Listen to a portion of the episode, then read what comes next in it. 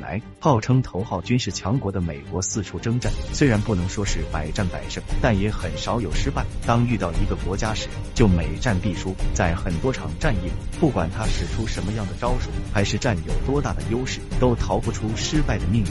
难道是命中注定，还是另有其因呢？到底是哪个国家这么给力呢？我想很多朋友心中已经有了答案。今天我们就一起去看看这个国家是如何在一次次劣势中取胜的。制作视频不容易，您的支持是我们的最大动力，请长按点赞并关注支持下。我在这里先谢谢各位朋友。二战结束后，大多数国家都经过了战火的洗礼，受到了很大的损失，而战火没有直接烧到本土的美国。就一家独大，在这场战争中可以说是受益最大的国家。不管是在学术领域还是科技领域，都有一套非常成熟的体系，这也是他们很少失败的原因。但是遇到中方的这个国家，这些东西就没那么好使。是什么原因让拥有装备先进、火力强大的美军败给了小米加步枪的志愿军呢？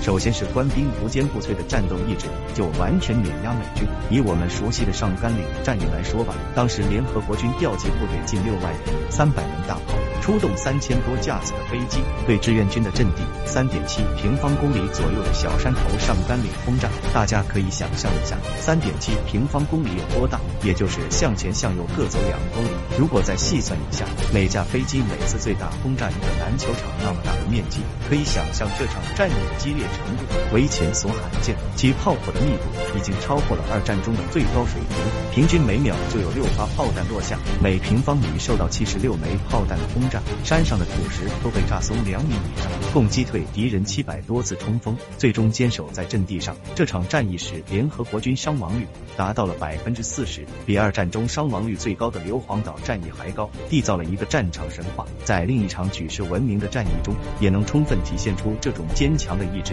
那就是长津湖之战。这次对手是我们在之前的视频瓜岛战役里讲过的世界级的顶尖王牌军队——海军陆战一师。当他们被志愿军击败后，在逃跑的途中看见了惊人的一幕：一支数百名保持整齐的志愿军的冰雕队伍躲卧在战壕中，每个人手中还紧握着钢枪、手榴弹。他们的这次任务是埋伏再次阻击，在零下四十度的极寒天气下坚守了六天六夜，时间太长，最终冻成了一座雕像。直到冻死的前一刻，手中的钢枪还是对准着他们撤退的必经之路。如果这支部队能够正常阻击的话，他们的陆战一师的番号不知道还能不能存在。眼前的这一切让他们彻底镇住了，这是他们遇到的意志力最强的部队。这样的势力在这场大战中可以说是举不胜举。他们以顽强的意志筑成了一道道坚固的防线，成功的抵挡了敌军。另外一个原因就是在抗日战争和解放战争中练就了一套登峰造极的战术。在这场战争中，坑道战术运用的非常完美。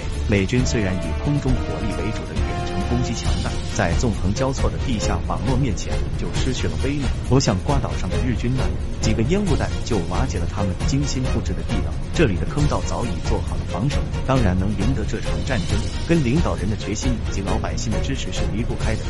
另一次就是越南战争，这次虽然不是面对面真刀真枪的干，只是以中美苏三国的代理人战争，我们只提供战术部位。及武器物资只是协助，即便是这样，美国也还是输了。在战术上运用大家都熟知的游击战，打得美军叫苦连天，最后还使出了臭名昭著的成绩，向越南派出的支援部队总计达到三十二万。在防空方面也给予了大量的支持，使越南地面部队击落了大量的战机。美国在这个泥潭里挣扎十几年后，最终无果而归。这也是美国自二战后出兵数量最多、影响重大的一场战争，但最终以失败而收场。在这两次较量中，美国以惨痛的代价输了。到了如今，二十世纪的新中国就变得更强大了，不管是经济还是军事，都进入了世界一流的水平。仍不死心的美国还实施着各种制裁，但是每次损失最大的好像是他们自己的企业吧。随着他们的每次失败，慢慢的也会失去更多的民心。